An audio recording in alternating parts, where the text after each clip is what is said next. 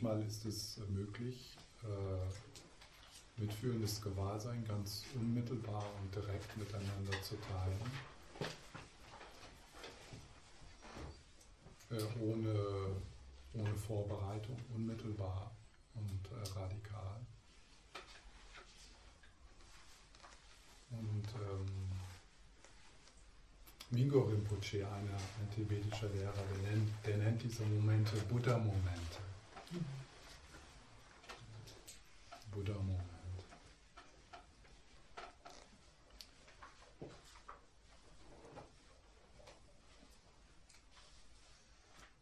Und äh, alle vorbereitenden, alle Vorbereitungen und alles Studium und äh, alle alle Praxis äh, ist äh,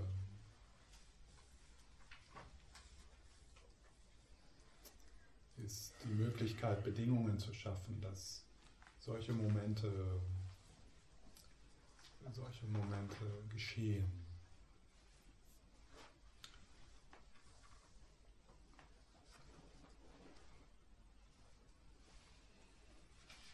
dass also äh, dass, dass es möglich ist äh, zu erfahren, dass der weite Himmel der mitfühlenden Präsenz immer da ist.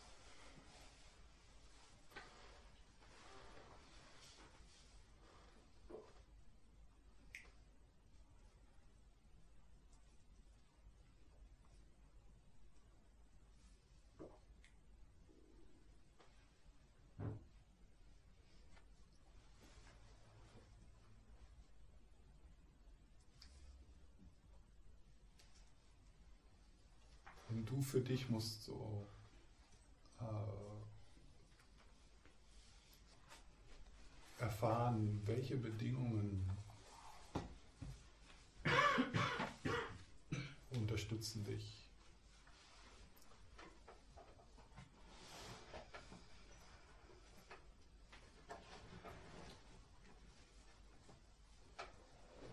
Welche Orte, welche welche Worte, welche Orte, welche Worte,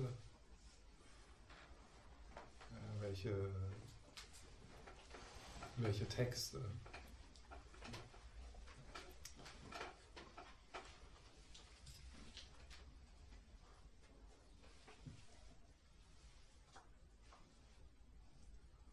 Und dann äh, diese Momente auch äh, wertschätzen und wahrnehmen.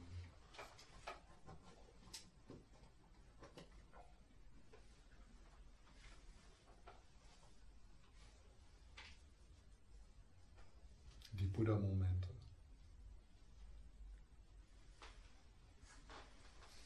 Manchmal ist das nur so ein Aufblitzen, so ein, ein wirkliches Loslassen. Ein Moment. Wo die narzisstische Enge vielleicht noch nicht mal weggeht, aber durchschaut wird.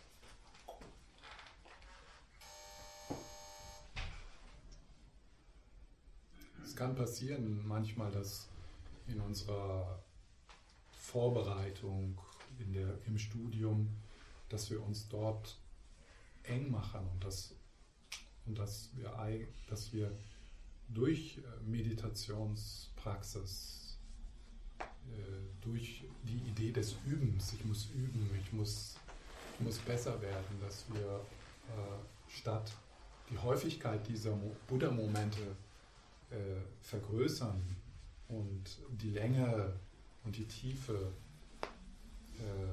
unterstützen, dass wir uns eher verschließen und verengen in spiritueller Praxis, in Meditationspraxis. Dass es dann etwas wird, wo wir verurteilender werden und rechthaberisch und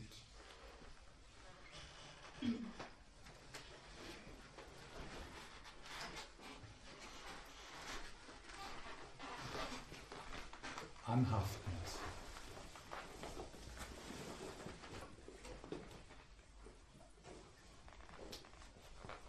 Das ist also unsere, äh, unsere die Vorbereitung, ja, also das, all die Vorbereitung für diese Buddha-Momente, der Lamrim, die Atemmeditation, was wir gestern gesprochen haben, die sechs Vorbereitungen, die sieben Zweige und auch das Wissen, äh, dass wir so ansammeln, dass das eine Blockade wird.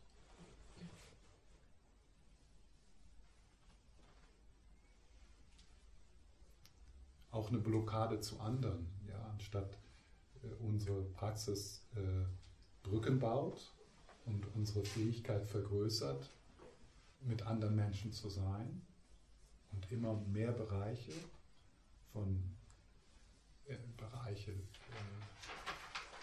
immer mehr Gruppen einschließt, immer mehr Generationen einschließt.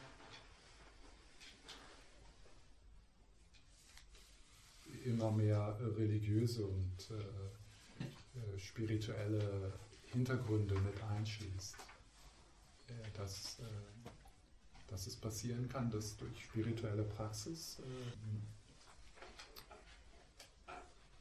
keine Öffnung geschieht, sondern ein Verschließen. Ich kann jetzt nicht mehr mit denen sprechen, weil die sind nicht spirituell genug. Oder meine spirituelle Haltung ist besser als die.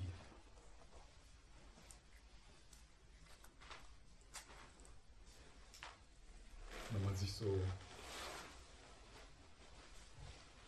den Schaden anguckt, der durch diese durch diese Enge angerichtet wird, sehr viel Leid diesem Planeten kommt durch dieses Anhaftung.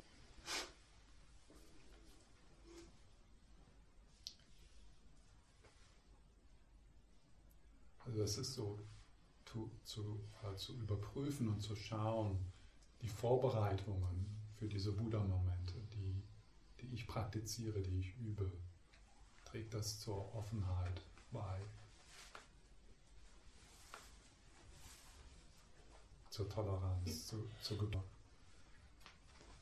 zur Freundlichkeit, zum Mitgefühl mit dir selbst und anderen. Oder wird das etwas, mit dem du dich selber verurteilst und damit auch andere?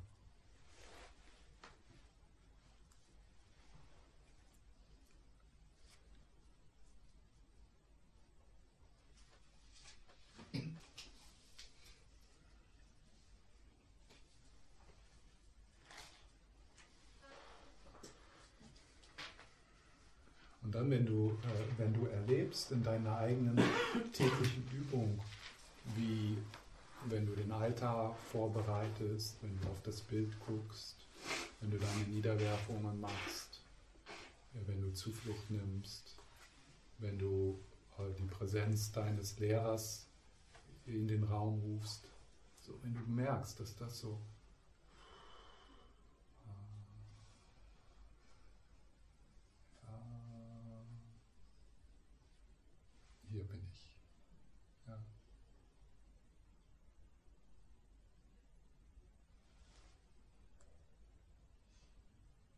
dann kann durchaus das Gefühl so sein, eigentlich hätte ich das alles gar nicht machen müssen. Weil es ist ja schon immer vollständig da.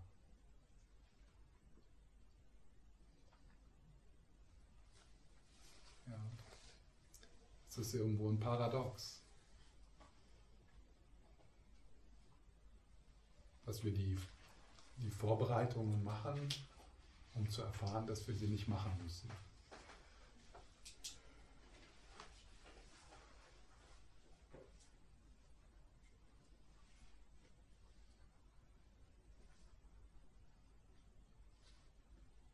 Doch ist es so, äh, ohne Vorbereitung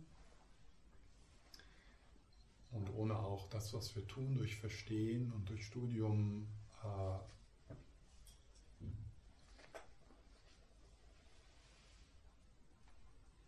zu äh,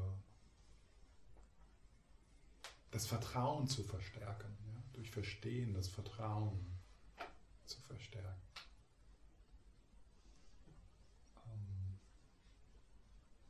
Ohne diese Vorbereitungen und ohne das Studium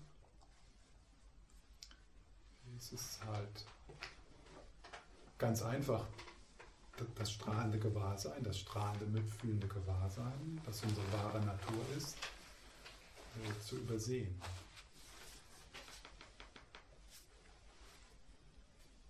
Dann sind wir so mit den Wellen beschäftigt, auf dem grenzenlosen Ozean des mitfühlenden Gewahrseins.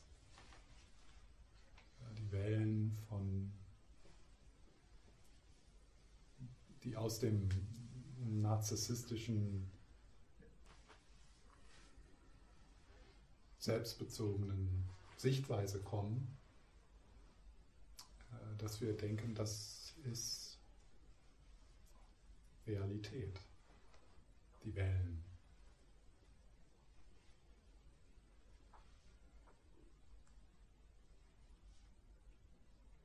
Aber die Tiefe des Ozeans ist immer da. Die kann nicht erzeugt werden. Wir müssen nicht würdig werden.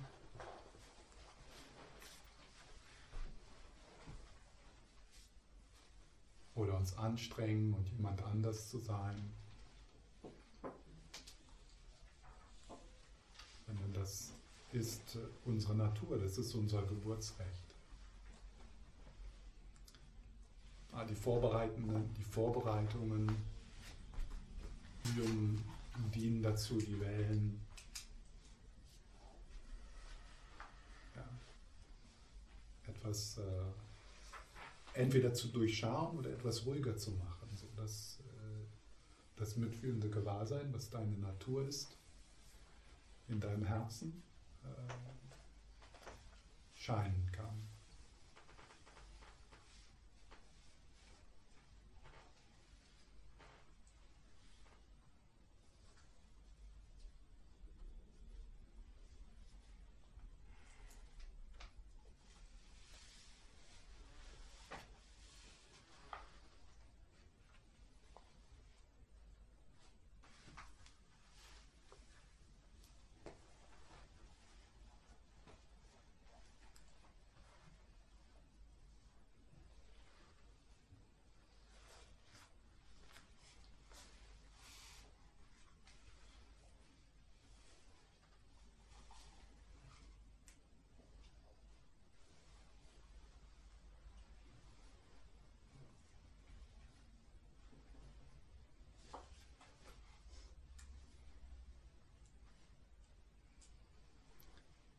Alex Burson beschreibt so drei Herangehensweisen an,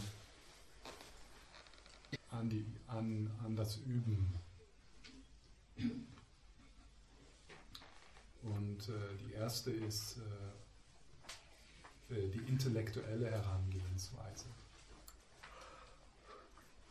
Und die zweite ist die emotionale Herangehensweise. Und das dritte ist die hingebungsvolle Herangehensweise. Und äh, er beschreibt, wie wir in unserer eigenen, auf unserem eigenen Weg so Schwerpunkte entdecken können, aus unserer Persönlichkeit heraus. Und dass es darum geht, äh, die intellektuelle Herangehensweise, die emotionale Herangehensweise und das Hingebungsvolle äh, zu balancieren und miteinander auszugleichen. Das heißt also, die intellektuelle Herangehensweise, also jemand, der äh, angezogen ist vom Buddhismus, weil es dort äh, so viel zu denken gibt und Systeme gibt und Punkte gibt und zehn von denen und fünf von denen. Und, man kann also nicht nur ein Leben, sondern viele Leben alleine die Belehrungen von Lama Tsongkhapa studieren. Und äh, das wäre dann so wie ein Buddhismusprofessor. Ja.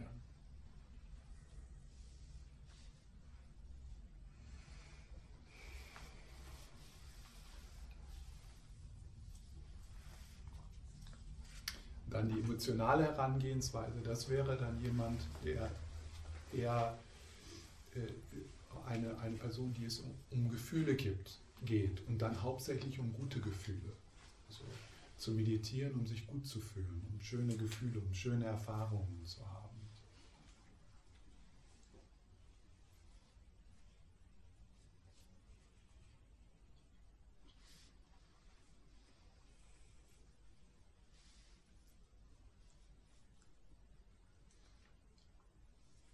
Und das äh, betont Hingebungsvolle wäre dann äh, so, da wäre also ein Beispiel, so der Durchschnittstibeter. Ja, äh, der, die also äh, ähm, diese natürliche Hingebung, das Hingebungsvolle haben. Äh, die, die nicht verstehen, was, was sie sagen, die noch nicht mal die Worte verstehen der Gebete, weil das eine, eine andere Art von Tibetisch ist als die Umgangssprache, aber deren Hingebung, äh, so dass äh, die Hauptsache in, in, in der Übung ist.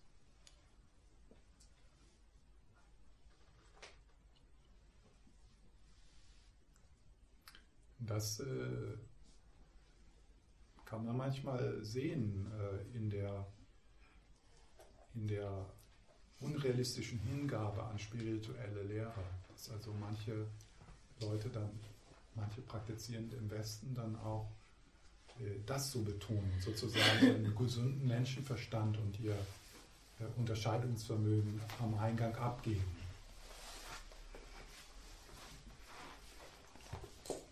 Der anderen Seite ist da das Problem, dass für viele im Westen äh, diese, diese Tür im Moment gar nicht offen steht, sondern da eine vollkommene Blockade ist, äh, sich hinzugeben.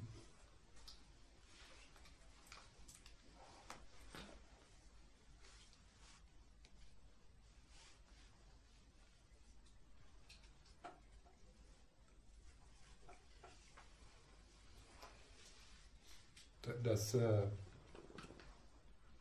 kann ich mich erinnern, dass äh, ein, ein, ein Lehrer, der schon viele Jahre in Kopenhagen lebt, Laka Lama, ein Geluk Lama, ähm, äh, der hat zu mir mal gesagt, also dass die große Herausforderung hier in Dänemark, das Dharma zu lernen ist, dass die Leute keinen Zugang zur Hingabe haben. Wir haben Zugang zu dem Intellektuellen, zu dem Verstehen. Und das, das zieht natürlich viele Leute am Buddhismus an. Es ist nicht etwas, was man glauben muss, sondern äh, da ist der intellektuelle und der rationale Geist gefragt, die Logik.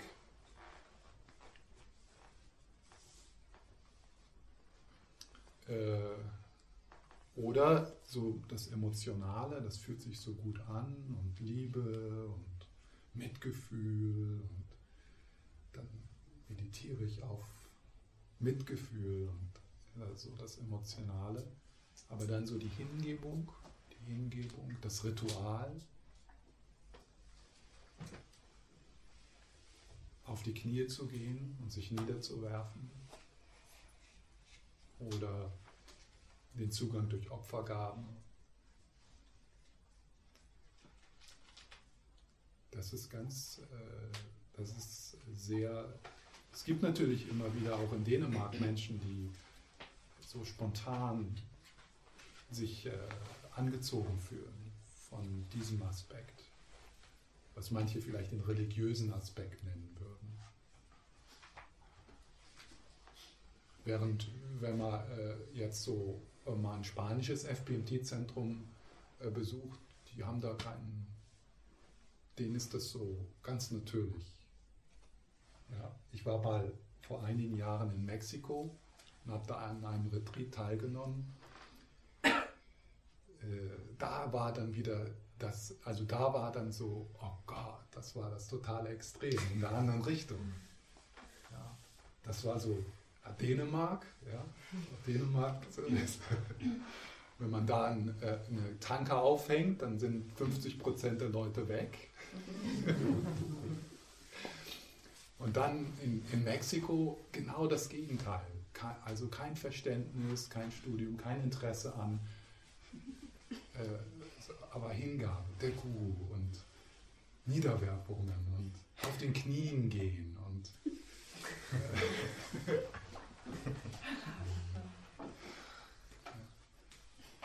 Und äh, Alex Burson, äh, ihr könnt euch den Artikel ähm, über diese drei Herangehensweisen auf seiner Webseite durchlesen. Es also auch aufs, äh, die meisten Artikel sind ja auch aufs Deutsche übersetzt.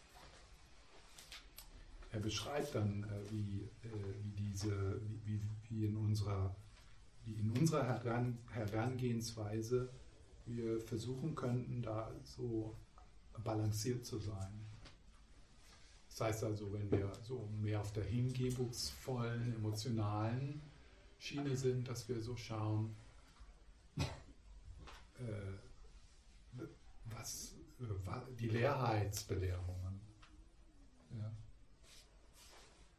zum Beispiel. Und auf der anderen Seite, wenn wir so bemerken, wir sind äh, sehr angezogen von, der, von dem Rationalen, von dem Intellektuellen und dass das Sinn macht, äh, dass wir so schauen, wie können wir unsere Gefühle, und da dann natürlich Gefühle meint im Körper, also dass wir nicht meditieren als eine geistige Übung, mögen alle Wesen glücklich sein, es kann eine geistige Übung sein, sondern dass es äh, äh, wo das passiert. Die Meditation ist im, im Herzen, im, im Herzchakra, im Körper, im Bauch.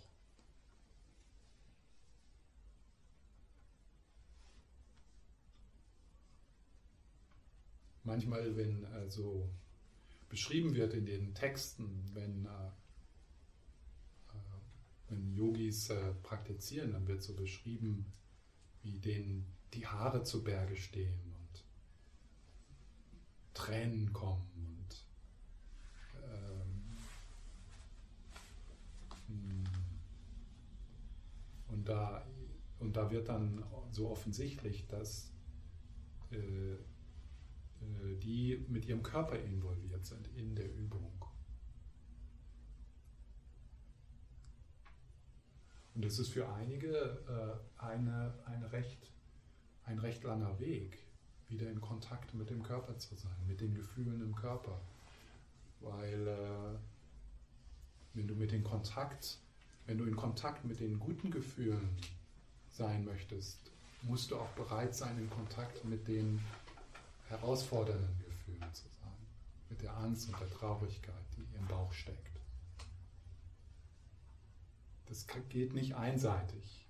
Es geht nicht, äh, dass du äh, dein Mitgefühl spürst und die Freude,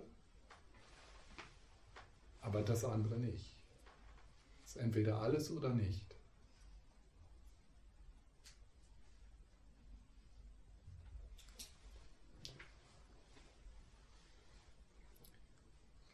das kann man, das kann man aber wirklich üben.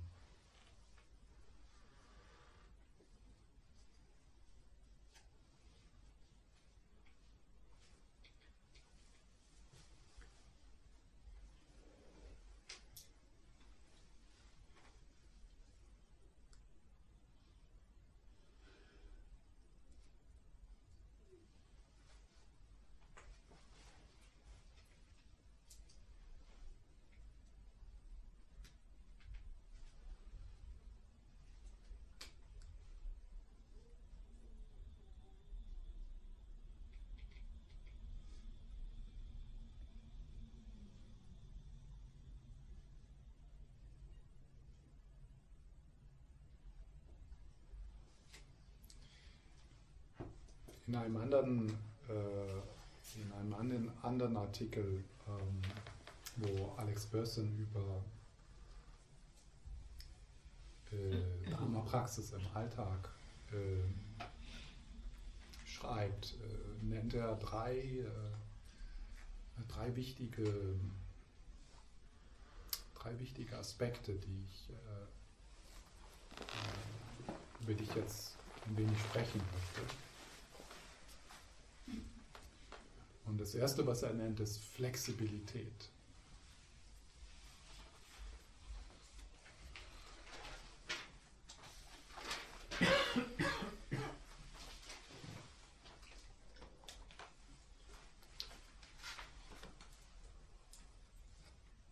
Und es bezieht sich auf verschiedene Dinge. Und eins davon ist, äh, flexibel zu sein,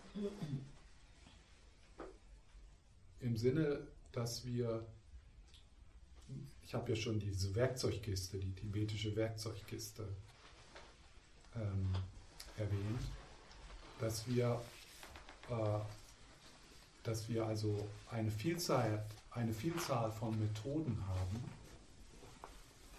so dass wir in verschiedenen Herausforderungen, in verschiedenen Situationen unseres Lebens äh, Möglichkeiten haben, mit dem zu üben. Und dass wir das dann tatsächlich auch tun. Das heißt also, wenn, wir, wenn du jetzt mal äh, an eine an eine große Herausforderung in deinem Leben denkst. Wenn da im Moment keine ist, dann warte einfach ein paar Tage. Mach dir, mach dir da keine Sorgen. oh, ich habe keine Herausforderung.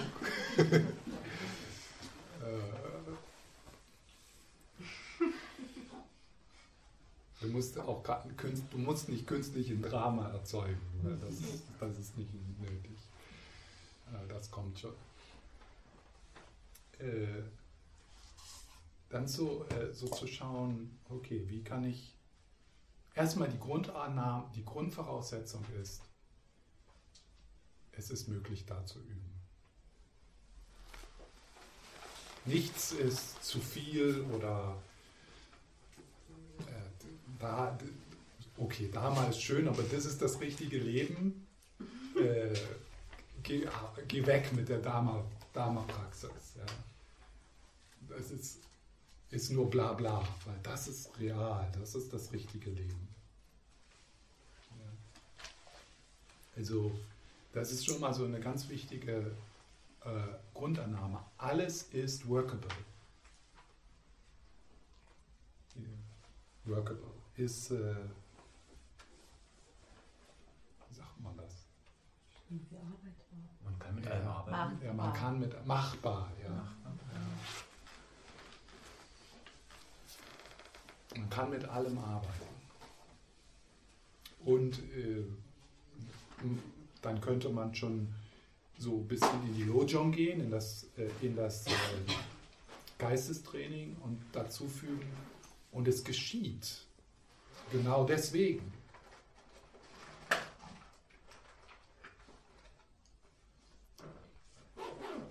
Alle Buddhas, die sind unglaublich beschäftigt, dich zum Erwachen zu bringen. Da sind ungefähr 500 Buddhas allein für deinen Fall.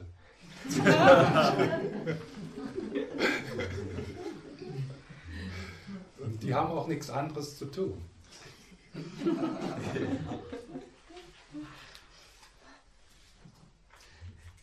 diese 500 Buddhas sind natürlich Aspekte deiner selbst.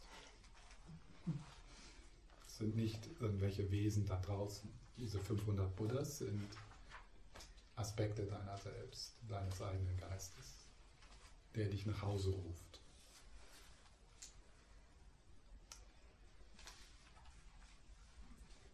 Und wie machen die das? Wie, wie machen die das? Wie ruft dein Geist dich nach Hause? äh, deine Buddha-Natur, wie ruft die dich nach Hause?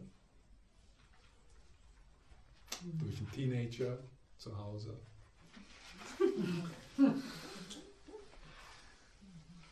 Das verstehen jetzt nur diejenigen über 50.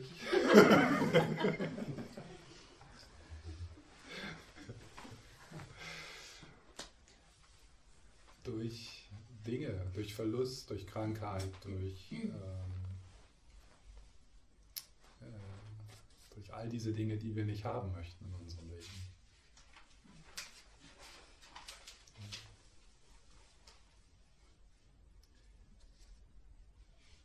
Und dann, äh, also so, das wäre dann so die Grundlage, okay. Äh,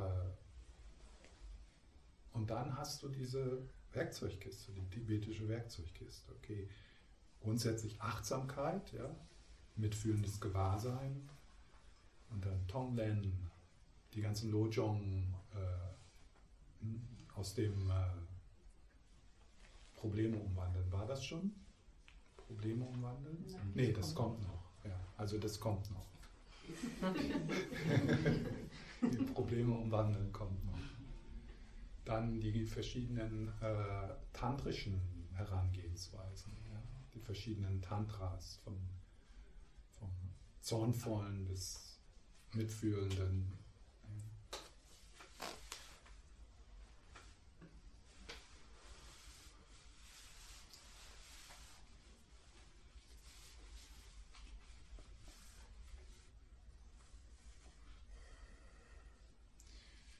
Also das ist ein Aspekt der Flexibilität, dass äh, wir ähm, nicht aufhören, neugierig zu sein und leidenschaftlich zu sein, unsere Kapazität äh, zu vergrößern äh, mit den Herausforderungen, die wir alle teilen, mit den Problemen, die wir alle teilen. Das ist ja gar nicht persönlich, es scheint so zu sein, aber es ist nicht persönlich. Ähm,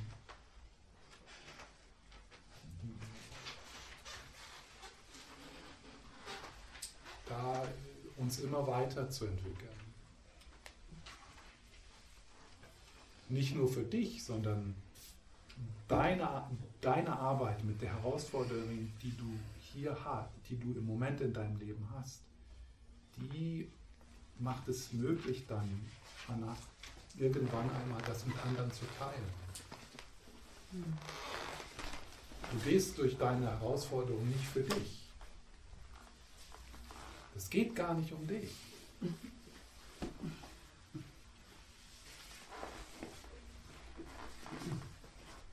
Ja, du gehst durch diese Herausforderung, um zu lernen und das dann mit anderen zu teilen. Und das ist dann echt. Ja, weil du dann, äh, weil du dann in deinem Scheitern und in deiner, in deiner äh, das wirklich äh, zutiefst äh, äh, anzunehmen, wie schwierig das ist, was wir hier teilen als Menschen. Und das, also dein, auch dein Scheitern ist sehr, sehr wichtig, dass du immer wieder, also wenn du zum Beispiel schon seit vielen, vielen Jahren an etwas arbeitest, ja, und immer wieder neue Tiefen entdeckst in dem Thema. Äh, das, das ist ganz wichtig. Das hält dich auf dem Boden, das macht dich menschlich. Äh, das, macht dein, das fördert dein Mitgefühl anderen Menschen gegenüber, die genauso äh, ähm, die genauso auf dieser, dieser Reise sind. Es wäre ja schlimm, wenn das alles so einfach wäre und funktionieren würde. Okay, dann mache ich mal Tonglen. Okay, ist weg. Nächstes. Ja. Das ist dieses, äh, dass wir sozusagen erleuchtet gekocht werden in unseren Herausforderungen.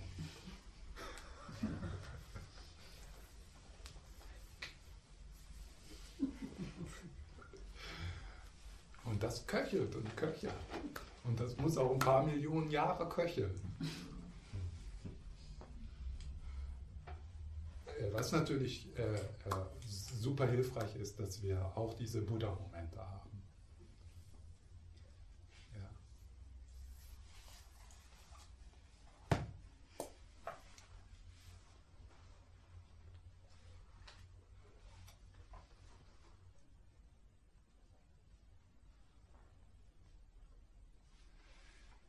Ja, und dann die Flexibilität bezieht sich auch auf die Tatsache, dass ähm,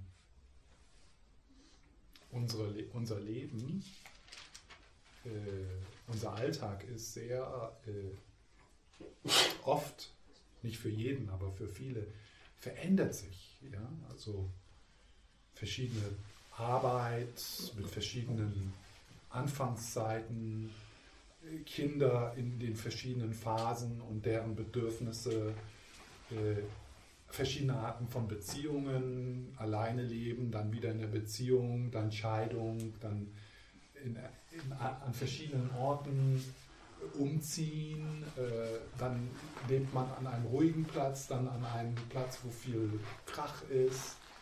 Ähm, äh, also das ist so die, das, äh, das Unbeständige in, in, unserem, in unserem Tagesablauf. Ja. Dann sind ein paar Jahre die Kinder klein, dann muss man anders aufstehen zu einer anderen Zeit und es passiert andere, andere Dinge am Morgen und äh, ja, und das ist natürlich ganz anders als die Männer, sind ja hauptsächlich Männer, die diese vorbereitenden Übungen sich ausgedacht haben. Äh, es sind also Männer in einer mittelalterlichen Gesellschaft, äh, die ähm, einen absolut strukturierten Tagesablauf haben. Ja.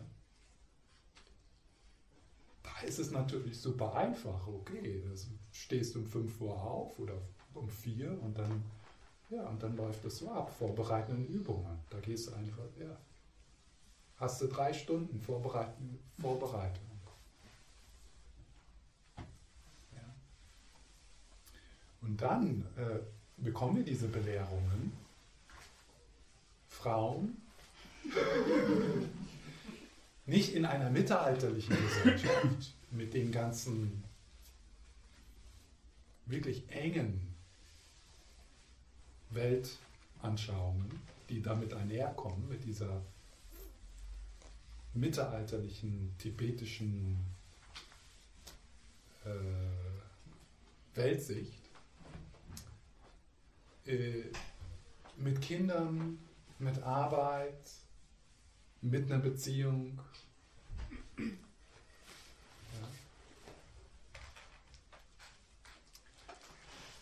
Das heißt also, äh,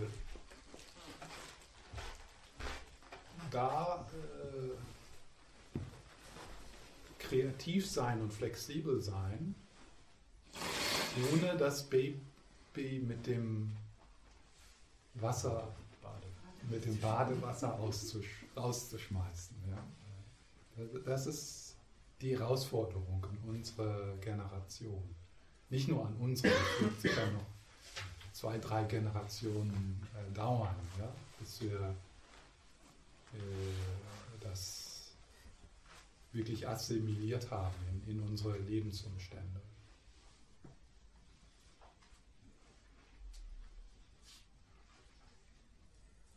Also die Flexibilität auch so, habe ich ja so gestern auch so, so äh, versucht so zu teilen, wie man so im Alltag zum Beispiel die sieben Zweige integrieren kann. Ja.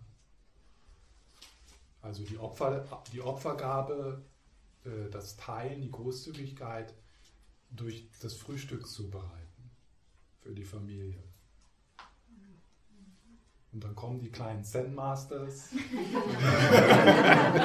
kleinen, die kleinen Zen Meister, die kommen dann mit dem, gibt ja diese äh, diese, in der Rinzai, in der Rinzai, glaube ich, die haben dieses Schwert, wo dann der Meister wupp, ja, im Sit, beim Sitzen. Die kommen dann da.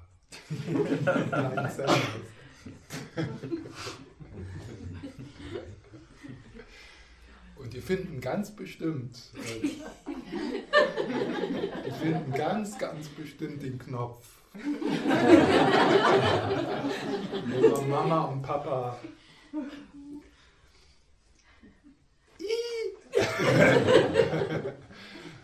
wo man Mama und Papa äh, äh, beobachten kann.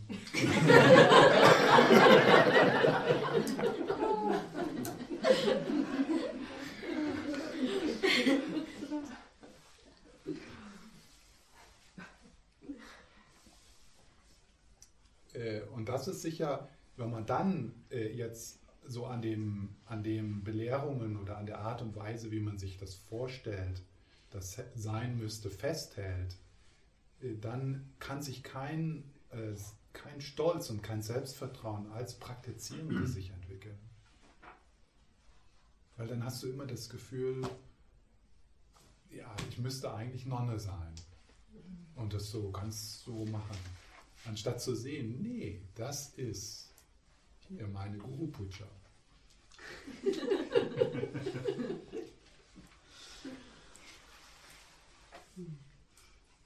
Das so, äh, also das ist, denke ich, wichtig, dass wir als Westler äh, einen Stolz, also einen gesunden Stolz äh, in unserem Sitz als Praktizierender haben. Dass unser Bodhibaum. Ja, also der Bodhibaum, das ist in der, in der tibetischen Tradition wird gelehrt, dass jeder Buddha, der geht zum Bodhibaum. Ja. Das wird dann da irgendwann ziemlich eng, aber also jeder geht zum Bodhibaum. ja, und der da in Indien ist. Ja. Und ähm, unser Bodhibaum ist unser, unsere Familie. der Arbeitsplatz. Ja. Das ist der, der Bürostuhl ist der Vajra-Seat, Sitz, der Vajra-Sitz.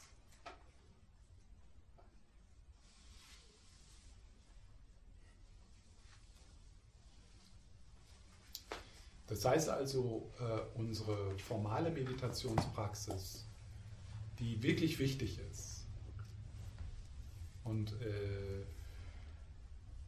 selbst im Familienleben und auch im Berufsleben äh, denke ich, ist es wirklich möglich, auch eine formale Meditationspraxis zu haben. Und wenn es nur 10, 15, 20 Minuten ist. Aber wann das ist und wo das ist, das muss viel flexibler sein. Also manchmal liest man dann in den Texten, ja, die beste Zeit zu meditieren ist morgens. Ja. Stimmt das so für dich?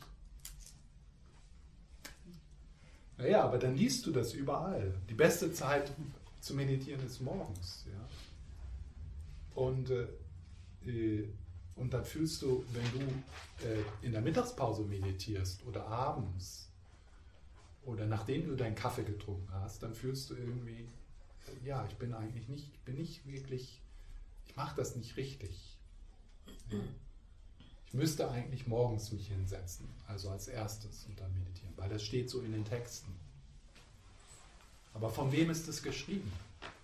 Von wem ist das geschrieben? Für wen? Ja.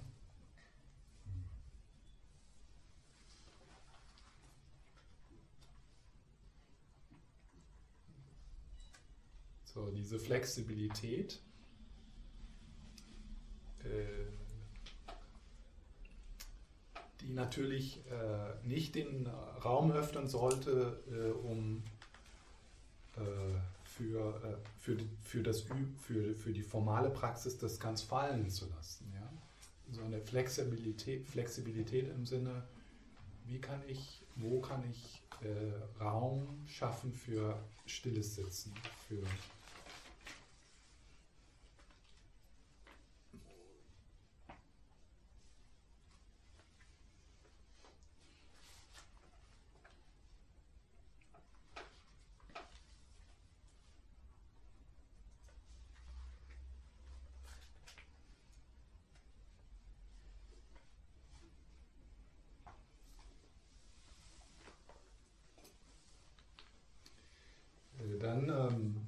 Der zweite Punkt, den Alex Burson in, diesem,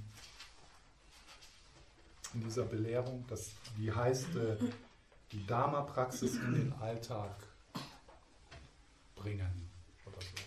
Wenn ihr, wenn ihr das dann sucht auf der Webseite. Die, die Dharma-Praxis in den Alltag bringen. Äh, dann ein, einen anderen Punkt, den er macht, ist ähm, Extreme vermeiden. Ja.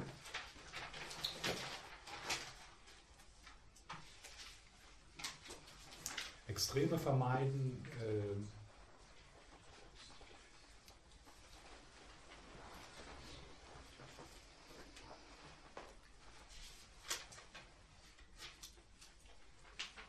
das kann sich auch wieder auf einige Dinge beziehen. Eine ein, eine Möglichkeit, eine Extrem ist, äh, dass man nach einem Retreat oder nach einem Wochenende so inspiriert ist und dann möchte man eine Stunde meditieren, jeden Tag.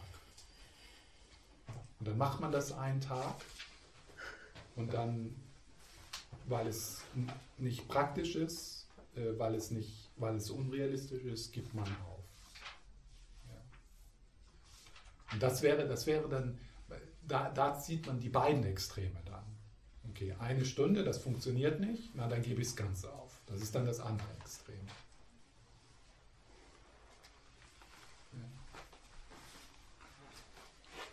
Oder äh, wenn, man, wenn, wenn ihr dann inspiriert seid an, an der Achtsamkeitsübung mit alltäglichen Dingen, also präsent zu sein für Gehen oder Essen oder dann so den Anspruch zu haben, ja, jetzt will ich immer achtsam sein. Ja. Und dann nach einem Tag äh, dann, ja, das kann ich nicht, das ist zu schwer. Das lasse ich ganz sein. Funktioniert nicht. Anstatt zu sagen, okay, ich suche mir jetzt zum Beispiel äh, eine, eine Strecke, die ich jeden Tag gehe, sagen wir mal vom, vom Auto, das du parkst, bis zum Büro. Äh, und das ist meine Gehmeditation. Und da, äh, und da übe ich. Und ich habe nicht den Anspruch, jetzt den ganzen Tag über, wenn immer ich gehe, achtsam zu sein. Aber ich, ich fange an zu üben, diese zehn Minuten oder diese fünf Minuten.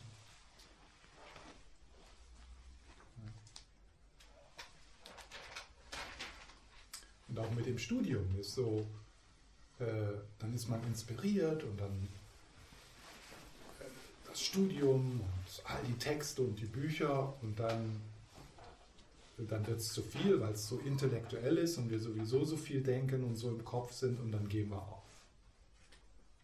Anstatt so zu sehen, ja, wie kann ich das, äh, ja, vielleicht zehn Minuten jeden Tag, eine Viertelstunde jeden Tag was lesen und darüber nachdenken. Und am Wochenende dann vielleicht ein bisschen mehr.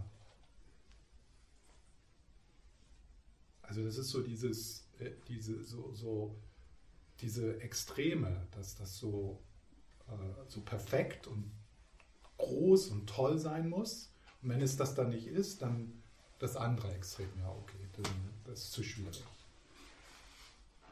Ja.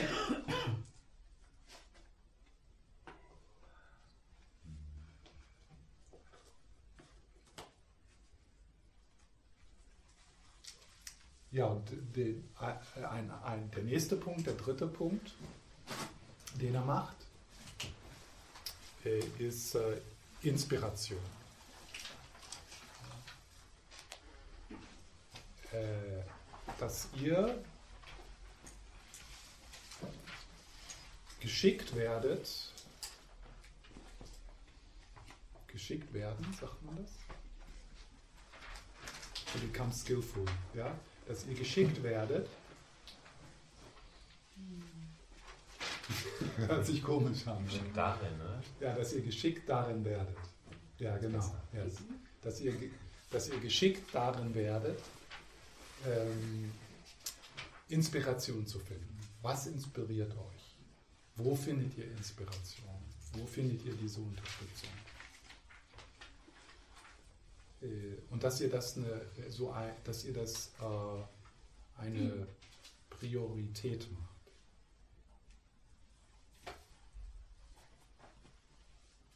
Das ist ja so äh, die Erfahrung, äh, da ist die Inspiration nach einem Wochenende oder nach einem Retreat oder wenn man so ein bestimmtes Buch gefunden hat und das ist dann sehr inspirierend und dann und das geht dann so. Ja? Also das ist null und dann da ist die Inspiration und Meditieren und der Buddhismus und dann ja, ja und dann geht es eine Zeit lang da unten. Und dann kommt der nächste Lama oder was immer. Und dann geht es wieder ein bisschen hoch oder dann ist es irgendein, irgendein Yoga-Ding oder was weiß ich, Kristalle oder und dann ist das hier und dann, und dann geht es wieder runter. Und da äh, jetzt so äh, das so zu lernen, okay, das so ak zu akzeptieren, ja, das ist, es geht auf und ab, natürlich. Alles in Samsara geht auf und ab, also deine Übung wird auch auf und ab gehen. Äh, das, das ist aber irgendwann dann mal nicht mehr unter dem Minus, unter dem Zero geht. Ja? Mhm. Sondern dass du dann, okay, äh, jetzt mache ich mal wieder ein Wochenende jetzt ist Zeit, Retreat zu machen oder äh, jetzt muss ich wieder äh, was lesen. Äh, also wo ist es, äh, zum Beispiel einige von euch sicher, wenn die Inspiration schwindet, äh, was einige von euch unterstützen würde, ist mehr zu verstehen. Ja? Das zu verstehen, warum eigentlich? Warum ist die Leerheit studieren und auf die Leerheit meditieren so wichtig? Das zu verstehen. Äh, für einen Tibeter ist das nicht so notwendig. Da sagt der Guru, meditiere auf die Leerheit und der Guru sagt es und ich habe das Vertrauen und ich mache das. Das funktioniert für uns nicht. Wir müssen unsere Übung durch verstehen. Wir müssen verstehen, was wir da tun. Warum tun wir das und wie funktioniert das? Wo kommen wir her, wo gehen wir hin und wie kommen wir dahin?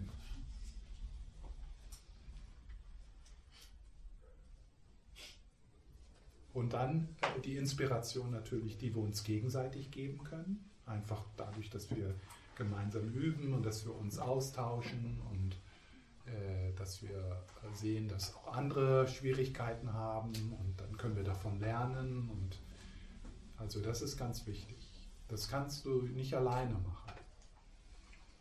Das, äh, also die, äh, die, die, der Austausch mit, mit anderen Praktizierenden ist sicher eine der wichtigsten Quellen von Inspiration. Und dann auch, dass du äh, mal an, an, dass du auch an Wochenenden gehst oder an, an jetzt hier im Zentrum, wenn diejenigen, die hier teilnehmen, äh, dass ihr auch dann dorthin geht, wenn ihr euch nicht so fühlt. Ja, ich habe eigentlich keine Lust und es ist immer das Gleiche. Und, äh, es kann natürlich sein, dass irgendwann der Moment kommt in deinem Leben, wo du was anderes wo du andere Inspirationsquellen hast. Aber oft ist es, solange es immer noch so ist, dass wenn du dann dahin gehst, dann merkst du, ja, das ist eigentlich komisch, dass ich immer denke, dass, es nicht, dass ich hier nicht hin will, weil wenn ich dann da bin, dann kriege ich immer was und dann gehe ich beschenkt. Ja? Also, dass, äh, dass ihr da gar nicht so lange überlegt. Kommt einfach zu dem Retreat im Februar. So,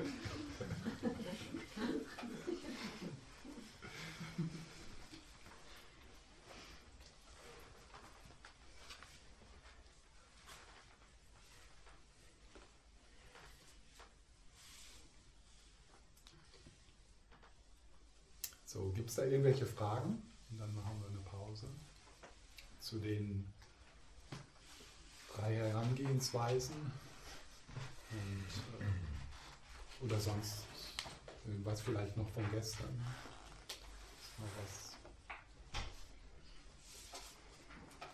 Ja. Hm. Du hast erzählt von Mexiko, wo hm. das Verhalten der Leute eher schon devot war. Mhm. Ja. Wo siehst du konkret den, oder was unterscheidet jetzt Hingabe von diesem devoten Verhalten? Äh, das ist. Äh, die Grenze. Ja, ja, das ist. Ähm, das Intellektuelle, das Verständnis. Warum mache ich Niederwerfung und was passiert? Wie hängt das zusammen mit der Leerheit? Wie hängt das zusammen mit dem Mitgefühl?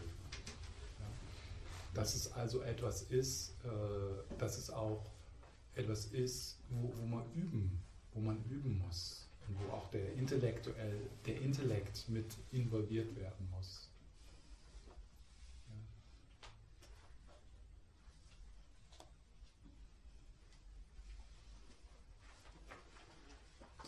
Es ist so blindes.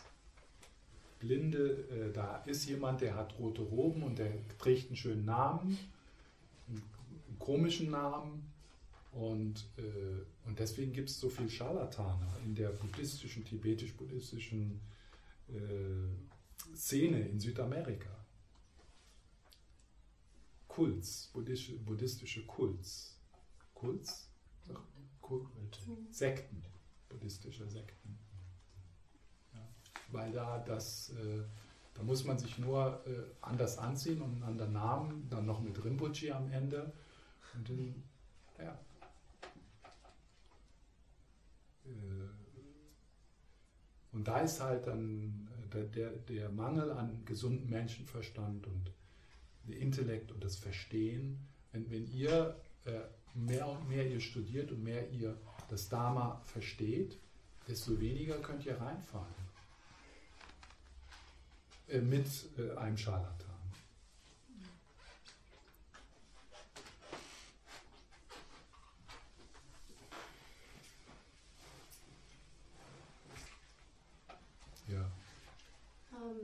gestern, wo man die Opfergaben, wo die, die Opfergaben durchgegangen ist, für was steht nochmal symbolisch der Duft des Parfums? Äh, das habe ich nicht nachgeguckt. Aber das, das ist auch, das ist, äh, also äh, diese, ähm, das war auch neu für mich, äh, diese, äh, diese Interpretation. Also das war jetzt nicht zum ersten Mal, also vor einigen Jahren habe ich das in, bei Alex Börsen von Alex Burson gelernt. Und da gibt es also einen Artikel über die sieben Zweige auf seiner Webseite. Und da kannst du das nachlesen. Ich habe das gestern vergessen.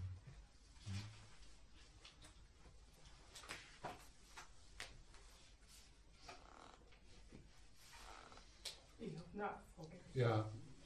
Ähm, diese drei Ziele, die man unterscheidet. Ja. Wenn man jetzt im ersten Ziel noch hängt. Ja wie kann man weiterkommen? ja. ja, das, ja, das sind die, äh, die, die Reflexionen, die auf der, auf der, an, auf das, also da war ja zwei, da waren die Ziele und, da, und diese Reflexionen, die äh, unterstützen diese Motivation. Also äh, vom, vom ersten zum zweiten äh, ist, äh, dass man äh, Entsagung entwickelt. Ja. Und da ist dann äh, die Meditation auf, auf, die, na, auf die Probleme und auf das Leiden und, und aber auch das Verstehen, wo das herkommt, also die vier edlen Wahrheiten. Ja, und dann von, von dort dann zur, zur dritten, äh, zum dritten Bereich dann die ganzen Meditationen auf Mitgefühl, die be beginnen damit, den gemeinsamen Grund, den wir alle teilen, zu erfahren. Dass wir alle miteinander verbunden sind, dass wir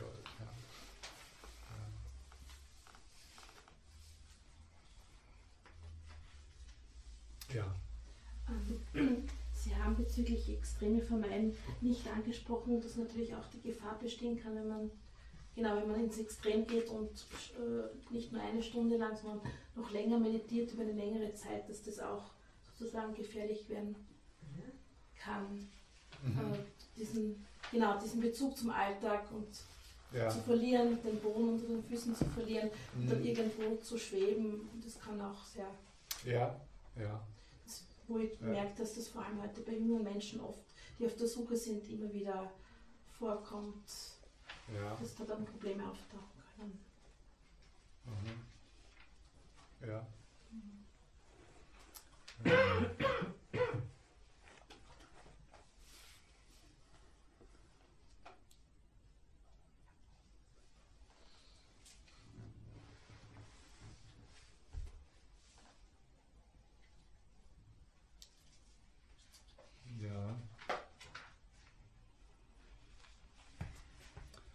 Vielleicht, äh, was, was Sie jetzt so gesagt haben mit dem äh, am Boden bleiben. Ja? Also am Boden bleiben. Das heißt also, dass die Möglichkeit besteht, dass ähm, ja, so am Boden bleiben heißt auch, dass die Dharma-Praxis äh, die Dharma-Übung für Menschen ist, die äh, ähm, für sich sorgen können und die im Leben stehen, sagen wir mal. Ja, die also Beziehungen pflegen können, die für sich sorgen können im Sinne von, dass sie ihr Brot verdienen. Äh, und ähm, also Lama, ein, ein Zitat von Lama Yeshe ist, äh, die Dharma-Praxis ist für Gesunde. Ja? Äh,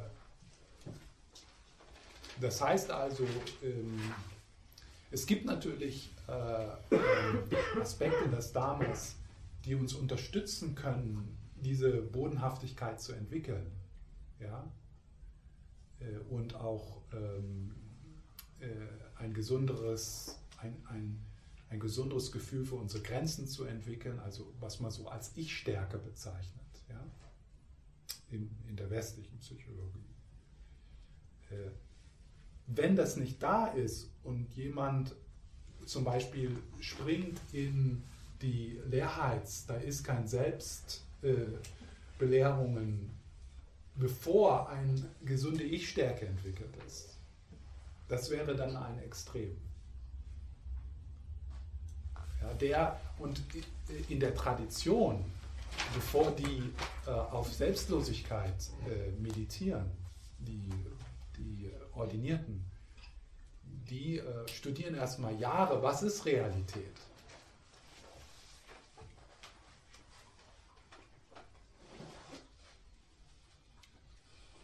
Wie funktioniert der Geist?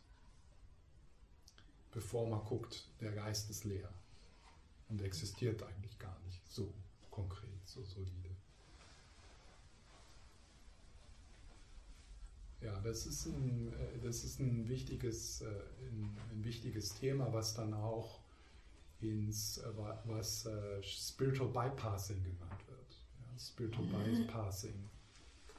Dass wir also äh, spirituelle Belehrungen äh, äh, so, so nutzen, um notwendige psychologische Entwicklungsschritte zu umgehen.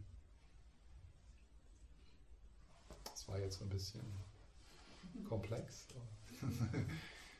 Ein ganz ein, ein einleuchtendes Beispiel ist, ähm, äh, du, vielleicht bist du im Moment in deinem Leben an einem Punkt, wo es darum geht, dass du lernst, Nein zu sagen und Grenzen zu ziehen.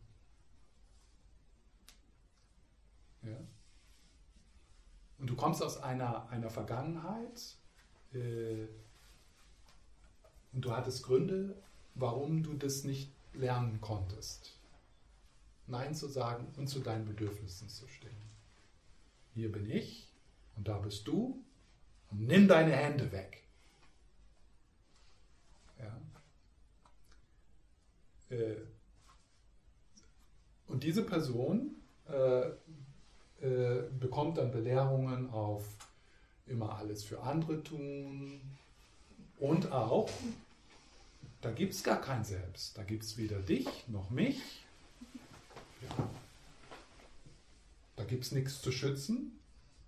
Und ich habe auch gar keinen Grund, Angst zu haben. Weil da gibt es gar nichts zu verteidigen. Da gibt es kein Selbst. Und das wäre dann Spiritual, Spiritual Bypassing. Äh, das ist richtig, äh, dass da kein festes, unabhängiges Selbst ist.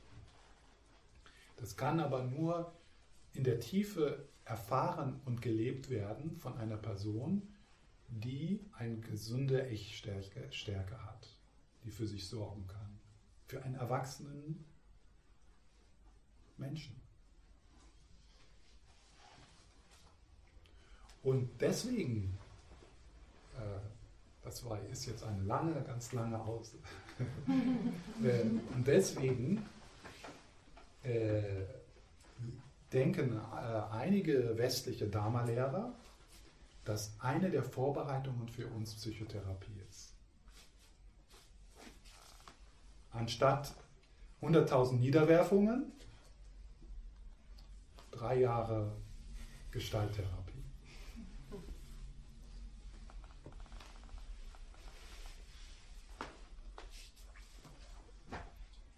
Und es gibt äh, einige äh, äh, wirklich äh, erfahrene westliche Lehrer, äh, die jetzt ja, die Leute, die jetzt so in den 70ern angefangen haben, ja, die haben jetzt schon 40 Jahre Praxis und Studium und Übung mit sich. Ja.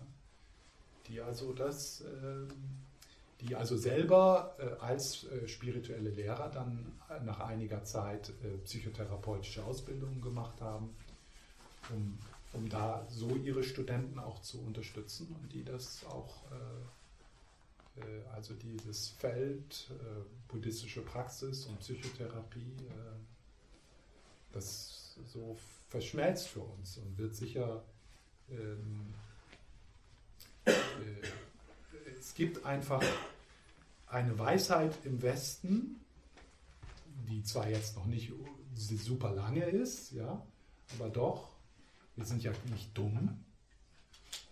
Ja? Nur weil wir hier geboren sind. Wir sind keine Barbaren. Ja?